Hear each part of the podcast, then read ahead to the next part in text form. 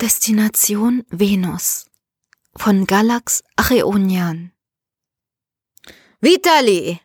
rief Alexander Sorokin seinem Kollegen über das rauschende Funkgerät zu. Prüfe den Antrieb! Jetzt! Die Stimme des alten Mannes verblasste jedoch gegen die Klänge Vivaldis in Vitali Nikitins muschelförmigen Kopfhörern. Konzentriert am Pilotensitz festgeschnallt, maß der Techniker den Flugbahnwinkel, das Tempo, den Energieausstoß und die Position von Pervey. So nannten die Männer von Roskosmos dieses Raketenschiff. Sein Raketenschiff, denn bereits seit Kindheitstagen träumte Vitali davon, hier draußen im All zu sein. Heute war er der Pilot für dieses technische Wunderwerk. Sein Platz war die Spitze, das schmale Zentrum, das sich von kaum einer anderen Rakete unterschied. Ab dem Rumpf wurde Pervi bereits größer. Dort befand sich zentral ein Aufenthaltsraum mit vier seitlich verschiedenfarbigen Shots, die jeweils in die Kombüse, zu den Toiletten und den beiden Schlafräumen führten. Hinter diesem Modul befand sich der technische Bereich. Das Labor, die Werkstatt, der Computer. Nur ein Mann konnte in diesem Bereich arbeiten. Anschließend kamen die Sauerstofftanks, gefolgt von den Maschinen und ganz am Ende des mehr als 100 Meter langen Schiffs der Antrieb und die Lenksysteme, die dröhnend ihre Aufgaben erfüllten. Hinten die Maschinen, vorn der Pilot und dazwischen die Forscher. Pervi wurde speziell für diese Mission konstruiert, in der das erste Mal Menschen zur Venus gelangen sollten. Acht Jahre lang bereiteten sich Vitali und seine Kollegen vor, dem Schiff seinen Namen zu machen und der Erste zu sein. Bereits vor über 200 Jahren war Yuri Gagarin der erste Mann im All und brach für alle Menschen eine Grenze. Nicht weniger war es, was Vitali Nikitins in seinem Sinn trug, weshalb er sich sein halbes Leben für diese Mission vorbereitete. Pervi war seine Chance, sein Leben und sein Nachlass. Obwohl seit beinahe einem Jahrhundert die Amerikaner mit den Europäern das All dominierten, ihre Füße auf Mond und Mars setzen und derzeit ihre Fühler nach den Monden Ganymed, Titan, Io und Europa ausstreckten, wurde die Venus schändlich vernachlässigt. Ein Fehler, wie Alexander Sorokin, Leiter dieser Mission, offen erklärte. Seiner Ansicht nach lag in der Venus der Schlüssel, um der Welt abermals neue Grenzen zu eröffnen, die nicht nur Mütterchen Russland zugutekommen. Den ersten Hinweis brachten Sorokins Maschinen, die Abbo-Reihe, selbstständige kleine Automaten, die Alexander Sorokin schon Jahre vor der eigentlichen Mission aussandte. Genau genommen sogar lange, ehe es zu dieser Mission kommen sollte. Die Abbos konnten weit mehr als nur Daten und Fotos zur Erde schicken. Sie waren in der Lage, Proben direkt vor Ort zu analysieren und deren Auswertungen auszusenden. Auf diesem Weg entdeckten diese kleinen, mit Atomzellen ausgestatteten Roboter Spuren einer außerirdischen biochemischen Zusammensetzung, das, wonach die Amerikaner in den Ozeanen aus den Jupitermonden suchten, schienen die ersten Abos in der Atmosphäre der Venus ausfindig gemacht zu haben. Daraufhin wurde das Projekt Pervy entwickelt. Dazu gehörte es, dass Alexandros Sorokin weitere Roboter entsandte, welche um den Zielplaneten einen stationären Vorschub leisteten, den kein Mensch zuvor gesehen hatte. In den letzten Jahren errichteten die Abbos unerlässlich und unabhängig von menschlichen Schwächen im Orbit der Venus das mechanische Empfangskomitee. Auf Pervi und seine Crew wartete ein bezugsfertiger Raumhof mit einer Andockstation, einer Wohneinheit und einem großen Forschungsmodul. Diese kleine, aber bedeutende Station stand aktuell im direkten Kurs zu Perve, noch etwa 200 Kilometer entfernt. Vitali! rief Alexandros raue Stimme abermals durch die Kommunikation. Höre verdammt! Ich bin dein Kommandeur! Diesmal nahm Vitali die Stimme des alten Mannes wahr, deaktivierte die Musik und sah auf seine Instrumente. Was ist? Wir sind noch immer zu schnell, war die ungehaltene Antwort des Alten. Abermals prüfte Vitali die dargestellten Informationen auf seinen Anzeigen, eine blasse metallische Wand voll von Zahlen, blinkenden Lampen, Knöpfen und flimmernden Schaubildern. Alles war bestens. Die im Orbit stehenden Automaten befanden sich exakt dort, wo sie sein sollten. Ach, Väterchen, schmunzelte er in sich hinein. Alexandre fürchtete wohl erneut, dass Pervi entweder kilometerweit an der Station vorbei oder aber mitten hindurchstoßen würde. Zwei völlig verschiedene und an sich unmögliche Szenarien, wie Vitali zweifelsfrei wusste. Obwohl mit bloßem Auge nicht zu sehen und mit den Messinstrumenten von der Atmosphäre des Planeten kaum zu unterscheiden, wusste er exakt, wo sich die Station befand. Das hochmoderne Laservisier hatte bereits seit Tagen Kontakt mit den fleißigen Abboss Alexandres aufgenommen. Beruhigen Sie sich, alles ist in bester Ordnung. Sergei, rief Alexander nun seinem Assistenten über den internen Kanal hinzu, sagen Sie diesem Trottel, dass wir zu schnell sind. Es rauschte in der Leitung, ehe der junge Systemtechniker für die Abbohrreihe seine Meinung dazu legte. Ich denke, es ist alles in Ordnung. Aber ich möchte andocken, nicht hindurchpreschen. Vitali musste lachen und fragte sich, ob Alexandre nun als nächstes Jelena um ihre Meinung bitten würde. Andererseits nahm der Kommandeur Jelena stets nur als Frau und in ihre Funktion als Versorgerin wahr, die sie hier an Bord innehatte.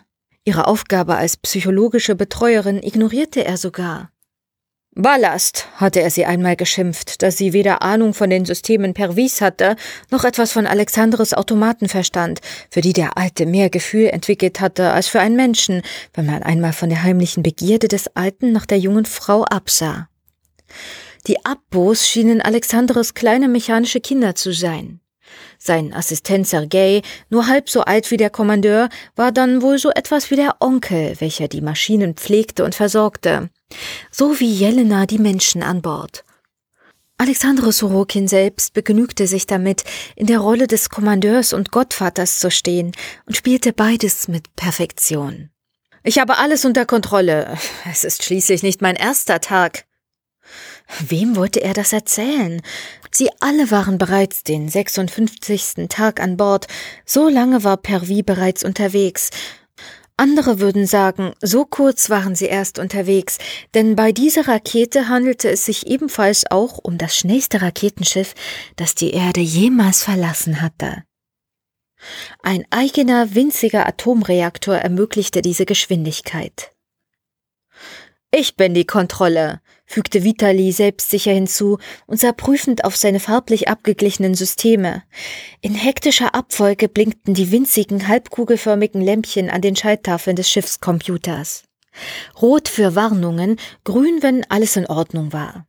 Gelb für ein Problem und blau, wenn etwas unklar war. Die Beschriftungsplaketten kannte Vitali auswendig. Vitali gab dem Abbremsmanöver ein wenig mehr Ausstoß. Tief im Rumpf der Rakete jaulte sofort das Triebwerk auf. Zahlenwerte änderten sich, Messinstrumente schlugen um. Ratternd gab ein ovaler Monitor die genaue Entfernung aus. Annäherung an die Dockstation, meldete er über die Bordsprechanlage. Er selbst schwebte nahe den schmalen Sichtfenstern, behielt jedoch nur die Zahlen, die Schalter und die Lampen im Auge. Vitali vertraute schon immer mehr dem System als den Menschen. Wirklich alles bestens, flüsterte er und korrigierte zeitgleich den Winkel der Rakete um wenige Millimeter und ließ sie anschließend um zwei Grad rotieren. Stetig näher kamen die Greifarme der Andockstation, reckten sich nach dem länglichen Schiffsrumpf wie eine Mutter, die ihren verloren geglaubten Sohn zurückerhielt. Noch 50 Meter, meldete Vitali. 35, 30, 25. Ein leises Flöten, ein rotes Blinken schlug in schneller Abfolge direkt neben dem Notsystem an. Was? Vitali sah auf, blickte über die anderen Anzeigen und wieder auf das rote Blinken. Das kann nicht sein. Es durfte auch nicht sein. Alles war perfekt berechnet. Die Rakete trieb in exaktem Winkel, bei exakter Geschwindigkeit auf die Greifarme zu, die nur noch zupacken mussten. Nur taten sie dies nicht. Noch immer bewegungslos in der Leere stehend, schienen sie per Wie zu ignorieren. Mit einem leichten Stoß bewegte er seinen Körper ein Stück nach oben zum Sichtfenster. Bei Beelzebubs Bart, rief er aus, stieß sich nach unten zum roten Licht, schlug förmlich auf die dort befindlichen Knöpfe ein und zog einen kräftigen Hebel nach hinten. Das Triebwerk schrillte, mehrere Anzeigen schlugen aus, Nadeln drehten durch, Knöpfe erloschen oder flackerten. Pervi setzte die Notfalltriebwerke in umgekehrter Richtung ein und kam zum Stehen. Was ist passiert? Alexandre Sorokins Stimme hallte durch die Sprechanlage, ehe Vitali sich selbst diese Frage stellen konnte, geschweige die Zeit hatte, nach einer Antwort zu suchen. Ich weiß es nicht. Sie wissen es nicht? Die Station antwortet nicht auf unser Signal. Das Andocken ist nicht möglich. Nicht möglich? raunte Alexandres Stimme. Unmöglich ist unmöglich. Was es auch ist. Die Greifer liegen in Ruheposition und das Dockmodul ist deaktiviert. Das kann nicht sein, erklang nun auch die Stimme Sergejs. Die Abbos wissen seit Jahren, dass wir kommen. Es sind Automaten, sie wissen gar nichts, erklärte Vitali mit einem Seufzen. An seinen Augen unterschied sich eine Apo in nichts von einem Raketenantrieb oder einem Auto. Sie wissen nichts, Vitali, brummte Alexandre und steckte seinen Kopf in das schmale Kommandomodul der Rakete. Aus seiner Perspektive standen die Fenster über ihm, die Kontrollen lagen an den Seiten. Vorsichtig schwebte er an Vitali vorbei und sah sich die Bescherung mit eigenen Augen an. Das gibt's doch nicht, flüsterte er. Sich an den Haltegriffen zu den Kontrollen herunterdirigierend, griff der Kommandeur in die Fernsteuerung der Abos auf der gegenüberliegenden Station. Vitali beobachtete den alten Mann, wie dieser seinen Kindern mehr als zweimal ein Identifikationssignal schickte, welches jeweils unbeantwortet blieb. Sergei! Mit hoher Stimme in seiner Kehle trieb er sich abwärts und verschwand wieder im Rumpf des Schiffs. Vitali schaltete mit dem Umlegen zweier Schalter die Lautsprecher der hinteren Sektionen zu seiner Funkausgabe. In schneller Abfolge debattierten seine beiden Kosmonautenkollegen, was die Ursache sein könnte und welche Lösung greifbar war. In den meisten Fällen blieb nur eine Möglichkeit. Jemand musste dort hinüber. Rüber? fragte Vitali, wandte sich um und stieß sich in Richtung seiner Kollegen ab. Wir können nicht rüber. Wir müssen. Es gibt keine Luftschleuse. Das wisst ihr. Sergei, ein schlanker junger Mann mit kurzem blonden Haar, klopfte gegen eines der Shots. Das tut auch das Shot. Wir müssen nur ein einziges Mal hinaus. Sobald die Dockstation aktiviert wird, läuft es weiter nach Plan. Ganz recht. Alexandra sah mit einem leichten Nicken in die blauen Augen seines so viel jüngeren Assistenten. Dann mache ich mich mal auf den Weg. Nein, warf Sergei sofort ein. Er schien förmlich schon darauf gewartet zu haben. Ich bin jünger und kenne Ihre Maschinen so gut wie Sie. Ich gehe natürlich. Vollkommen ausgeschlossen. Ich bin für Weltraumgänge trainiert und wir haben keine Sicherheitsleine, die bis dorthin reicht. Diskutiere nicht, Väterchen. Mit einer langsamen Bewegung nahm der technische Assistent Vitali ins Blickfeld. Bring Pervi so nah ran wie möglich. Ich werde mich im Notfall abseilen und springen müssen. Vitali schüttelte den Kopf. Keine Sorge, ich kann uns nahe genug heranbringen. Aus der Seitenröhre des Schiffs stieß sich Jelena kräftig zu den drei Männern ab. Seid ihr wahnsinnig? Ihre Stimme war energischer, als es ihr Äußeres vermuten ließ. Die graue Uniform, die sie alle trugen, stand ihr weit besser als jedem anderen an Bord. Ihr kurzes dunkles Haar war an den Seiten mit zwei hellen Spangen fixiert und ihr ungeschminkter Mund lächelte schief. Niemand geht raus! Alexandra sah die junge Frau an, als wäre sie eine Fremde in dieser Runde. Irgendwie war sie es ja auch. Ihre Aufgabe bestand darin, Moral und Frieden aufrechtzuerhalten und die gute Seele zu sein, die ein jedes Schiff benötigte. Und was sollen wir Ihrer geschätzten Meinung nach tun, Frau Jelena? fragte der Alte ein wenig zu hochnäsig. Es sind Ihre Maschinen. Reden Sie mit ihnen. Alles schon versucht, teuerste. Würden Sie uns nun nicht weiter im Weg stehen? Dann gehen Sie, forderte Jelena Alexandra auf. Gerne? Nein, Sergei stellte sich zwischen die beiden. Ich habe schon Dutzende Außengänge absolviert. Ich gehe hinein, starte die Systeme manuell und lass Pervi andocken. Danach flutet ihr die Station wie geplant mit Sauerstoff. Er schmunzelte. Das ist ein Kinderspiel. Er deutete hinauf zum Kommandomodul der Rakete. Schau, wie groß die Station ist. Ich kann sie nicht verpassen. Alexandre schob Jelena zur Seite, griff ihr dabei an die Seite, was fast schon anzüglich schien. Komm, Kindchen, lass die richtigen Kosmonauten die Arbeit machen. Gebannt starrten die beiden Männer auf den runden Monitor, der flackernd den Ausstieg Sergeis wiedergab. Der hintere technische Teil des Raketenschiffs war nun ohne Sauerstoff. Es dauerte etwas Zeit, diesen mit dem lebenswichtigen Gas neu zu fluten und löste ein schrilles Pfeifen aus, weshalb auch Jelena im Kommandomodul saß. Noch nie hatte sie dieses Ende von Pervi besucht. Es war schlicht nicht ihr Aufgabenbereich hier zu sein. Farbige, blinkende Warnlämpchen wiesen auf Dutzende Fehler hin. Darunter nicht nur der außerplanmäßige Stillstand, das Verlassen des Kurses oder der mangelnde Sauerstoff. Primär beschäftigte den Computer die Annäherung an den Planeten selbst. Mit jedem Meter, den sich Pervé der Venus näherte, war das Risiko größer, die Kontrolle zu verlieren. Gleichzeitig aber war dies auch Sergeis Sicherheit. Jelena war durch die Vielzahl an Fehlermeldungen sichtlich nervös. Alles hing in den Händen Sergeis und Vitalis. Wieso hat er nicht zwei Leinen zusammengeknotet? fragte sie. Es ist ein Stahlseil. Das knotet man nicht, brummte Alexandre leicht abfällig angesichts der naiven Frage Jelenas. Pervi, ich bin drüben, erklang Sergeis Stimme über Funk. Allgemeine Erleichterung machte sich im Kommandomodul breit. Verstanden. Ich gehe jetzt rein. Viel Glück. Auf dem flimmernden Monitor sah man Sergei, wie dieser zur Einstiegsluke hangelte, sie öffnete und kurz darauf im Inneren verschwand. Jeden Moment gehen die Lichter an und das Docksystem wird mit Strom versorgt, erklärte Vitali niemandem Bestimmtes, und doch war dies nur für Jelena bestimmt. Diese sah auf das regungslose Abbild der Station. Als auch nach fünf Minuten nichts geschah, wurde sie unruhig.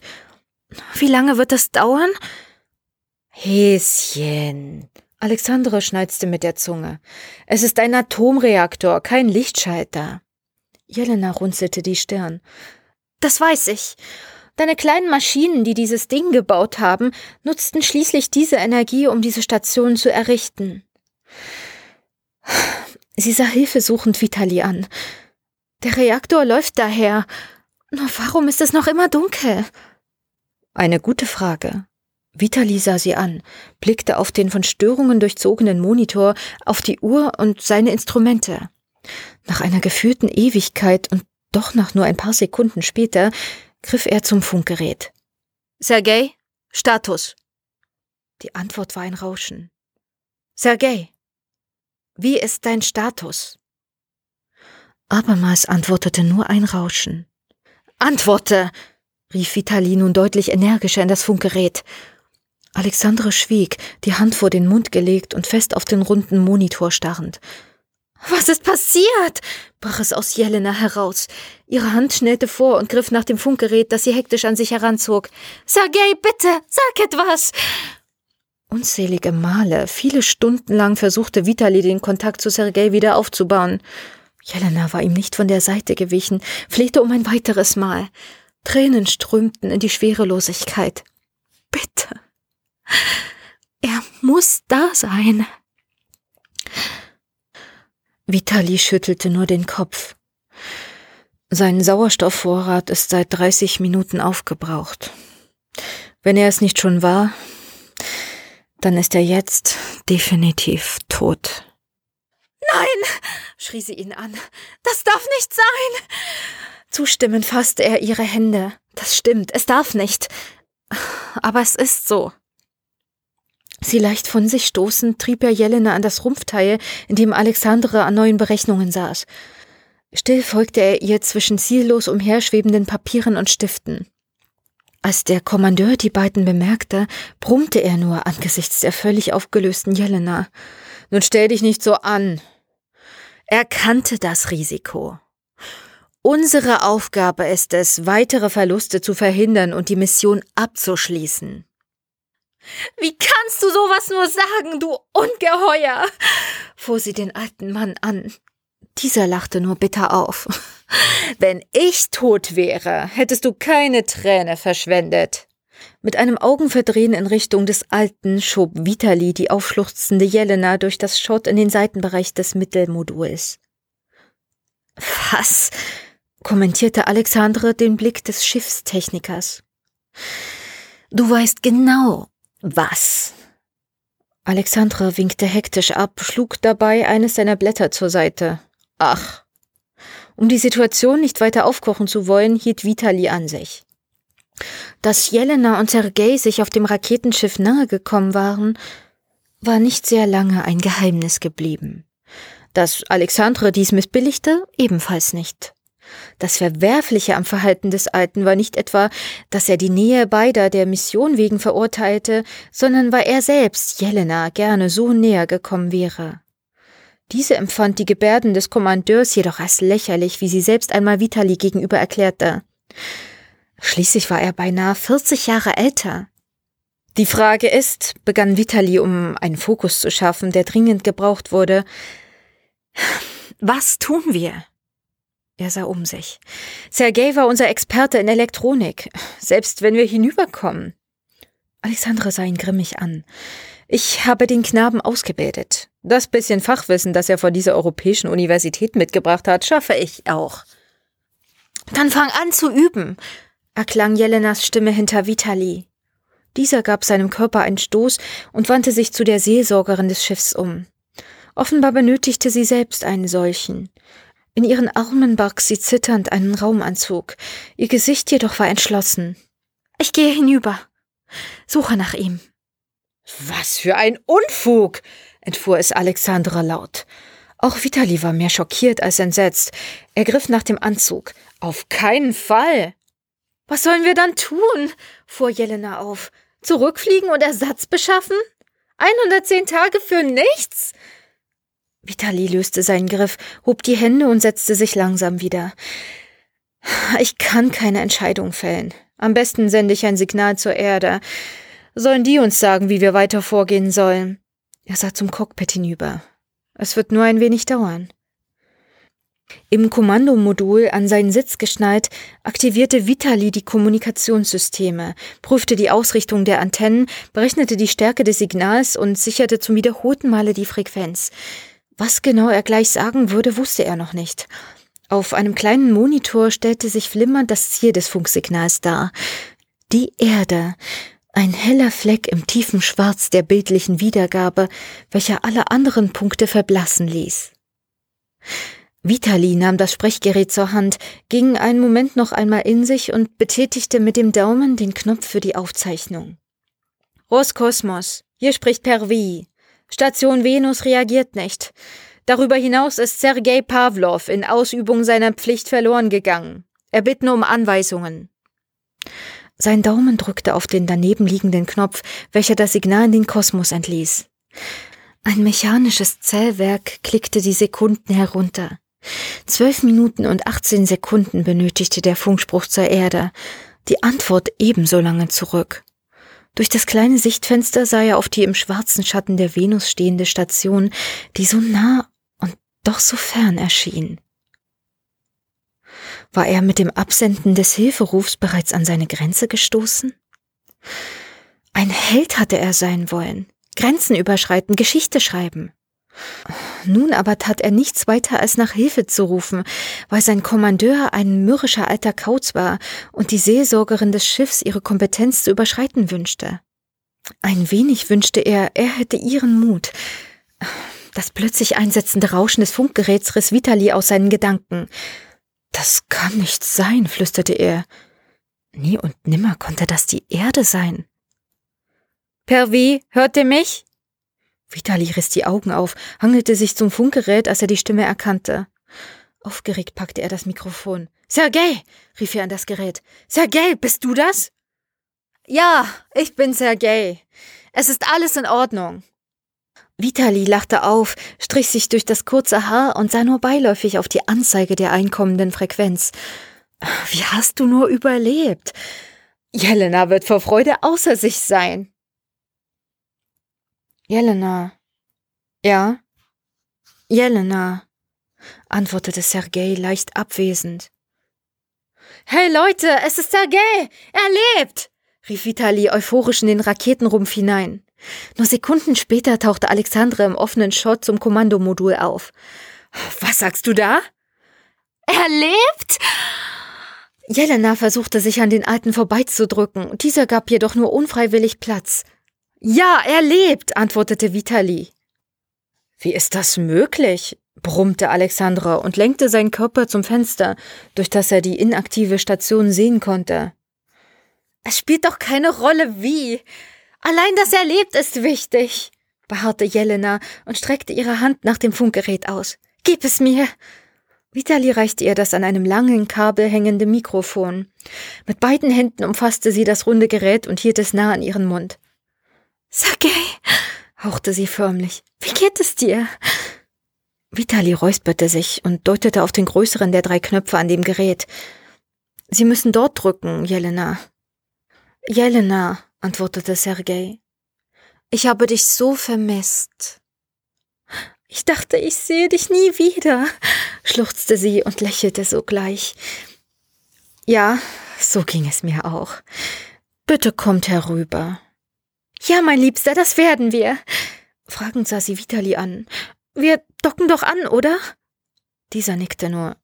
Natürlich. Unsicher sah er sich nach Alexandro um, der auf die Frage abermals gebrummt hatte. Ist was, Väterchen? Er hatte seit Stunden keinen Sauerstoff. Es ist unmöglich, dass er noch lebt. Oh, Sie grimmiger alter Mann, fuhr Jelena auf. Sie hatten wohl gehofft, dass Sergei tot sei. Verächtlich schüttelte sie ihren Kopf. Diese Eifersucht wie von einem Knaben. Sie steht einem Mann ihres Alters nicht. Alexandre hielt abwehrend dagegen. Es ist nur Logik. Kein Sauerstoff, keine aktive Station. Einfach nichts? Per wie? Hört ihr mich noch? klang das Funkgerät dazwischen. Vitali hob seinen Finger und bat seinen Kollegen sowie Jelena zu schweigen, ehe er antwortete. Ja, Sergei, wir sind noch da. Kommt doch bitte rüber. Denkt an unsere Mission. Vitali ließ den Knopf los und sah Alexandra fragend an. Ich bin auch skeptisch. Aber wer soll es denn sonst sein? versuchte Jelena es noch einmal. Das wissen wir eben nicht. Es könnten auch die Amerikaner sein.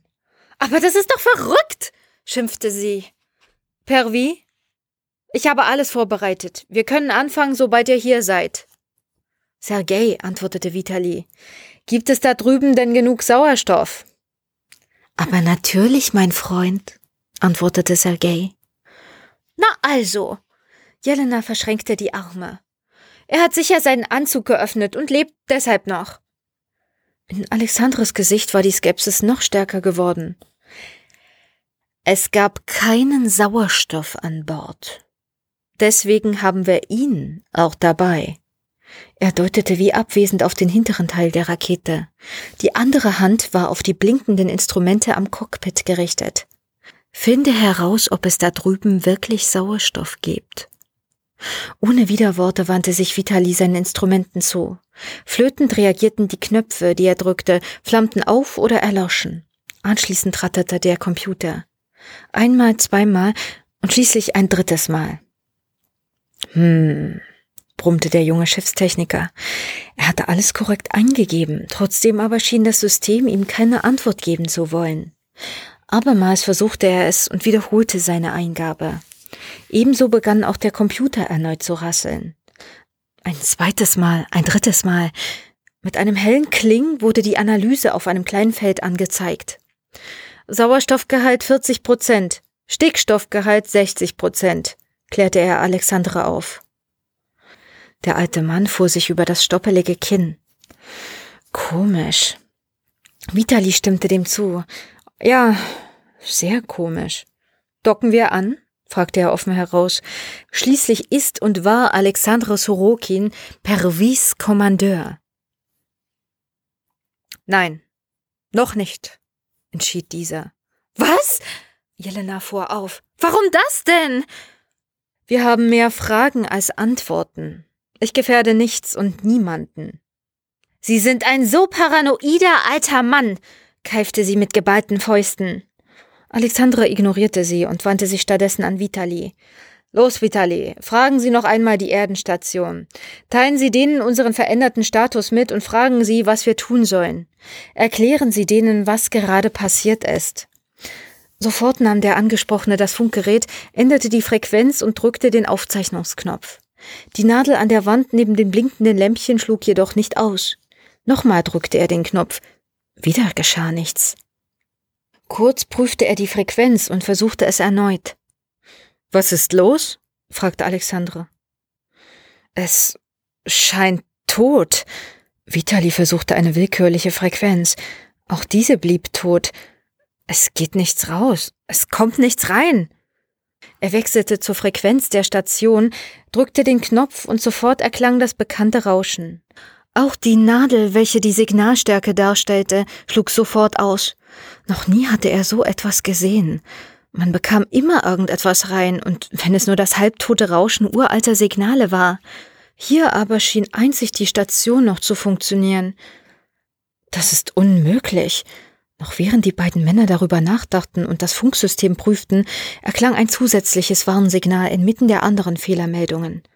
Rot flammten drei Lampen auf. Das mittlere Schott der Rakete versiegelte und der Sauerstoffaustausch wurde eingeleitet. Jelena! rief Vitali. Niemand hatte die junge Frau mehr beachtet. Niemand hatte gesehen, wie sie sich nach unten treiben ließ, den Raumanzug griff, sich im hinteren Teil der Rakete einschloss und in den offenen Raum trat. Vitali starrte in den Aufenthaltsraum, an dem neben den vier Shots kreisrund Fächer, Halterungen und jeweils zwei runde Monitore angebracht waren.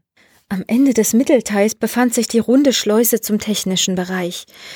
Dieses Schott war ebenfalls mit drei roten Warnlampen markiert, die den fehlenden Sauerstoff im technischen Bereich meldeten.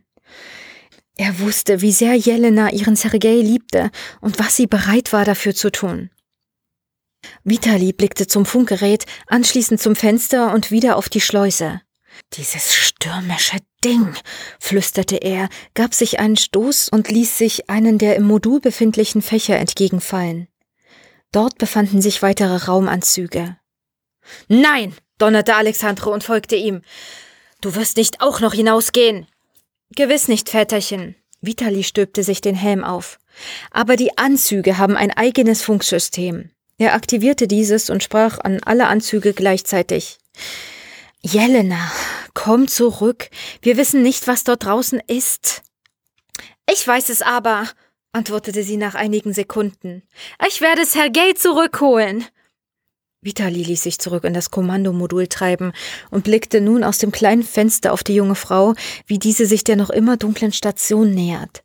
Im Schein der Sonne und des Planeten konnte er die Sicherheitsleine erkennen und war sichtlich erleichtert, dass sie daran gedacht hatte, sich abzusichern.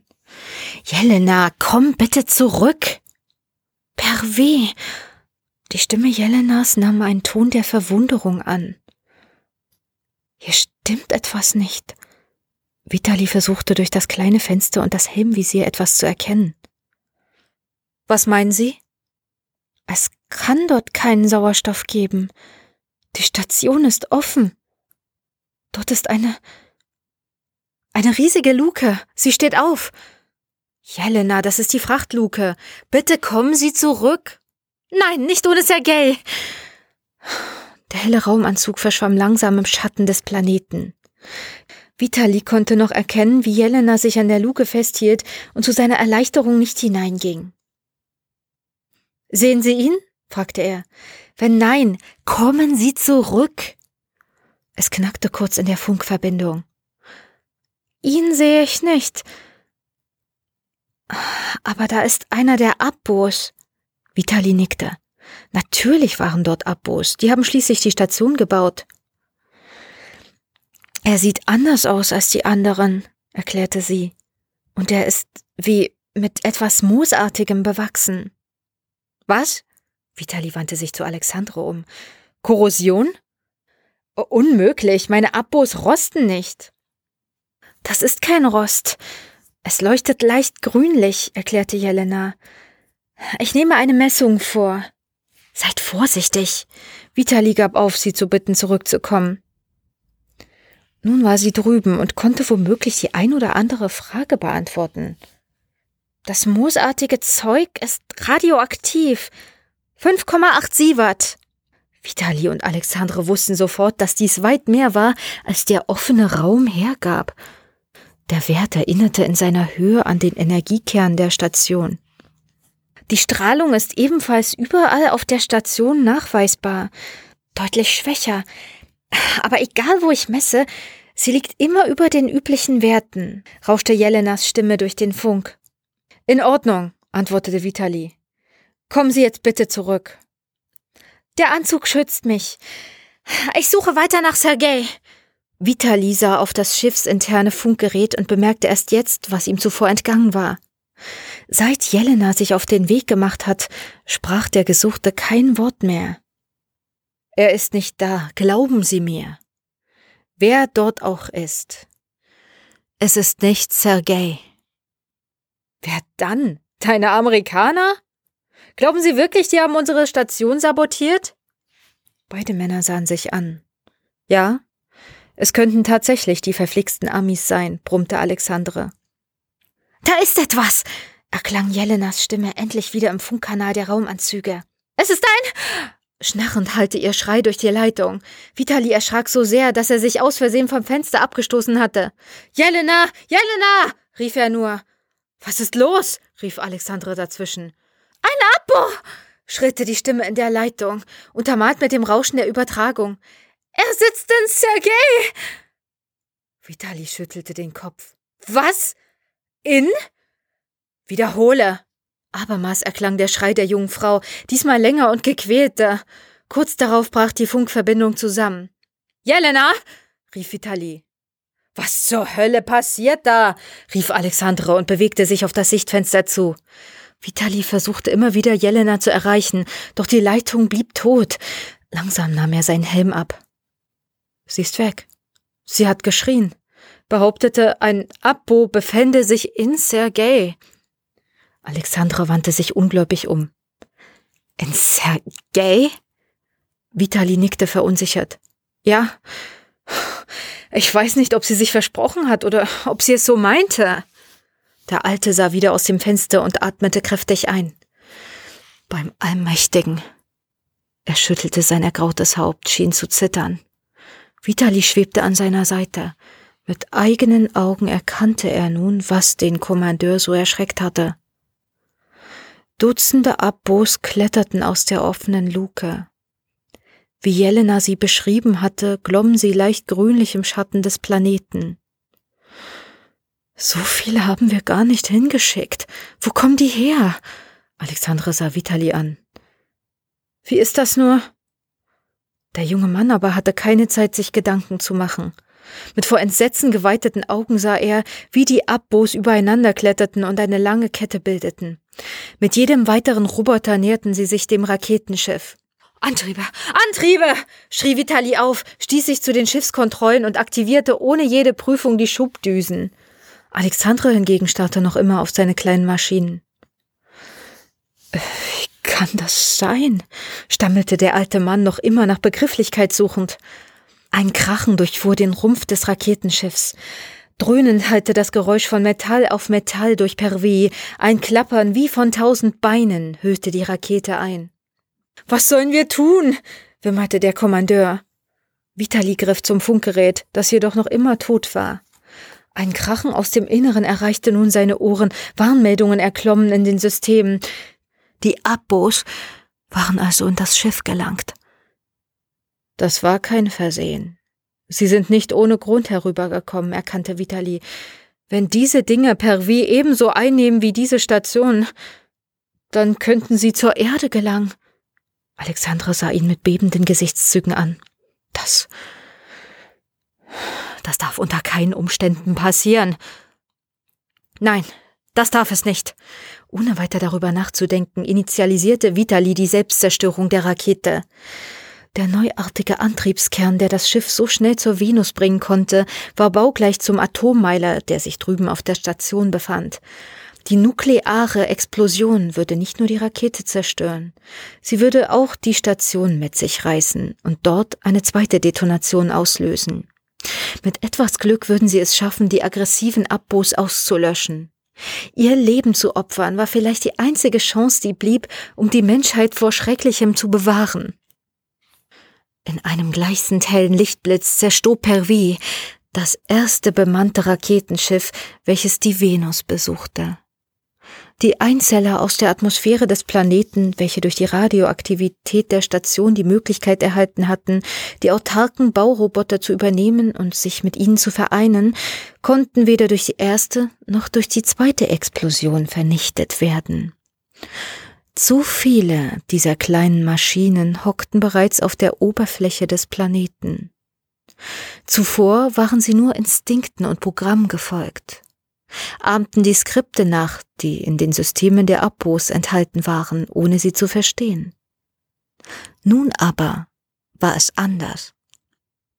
Sergei? Ja? Es ist dunkel. Ja. Wo sind wir? Ich habe keine Ahnung, Jelena. Aber es ist friedlich. Kannst du etwas fühlen? Nur dich. Oh, Sergei, lass uns nach Haus zurückkehren. Ja.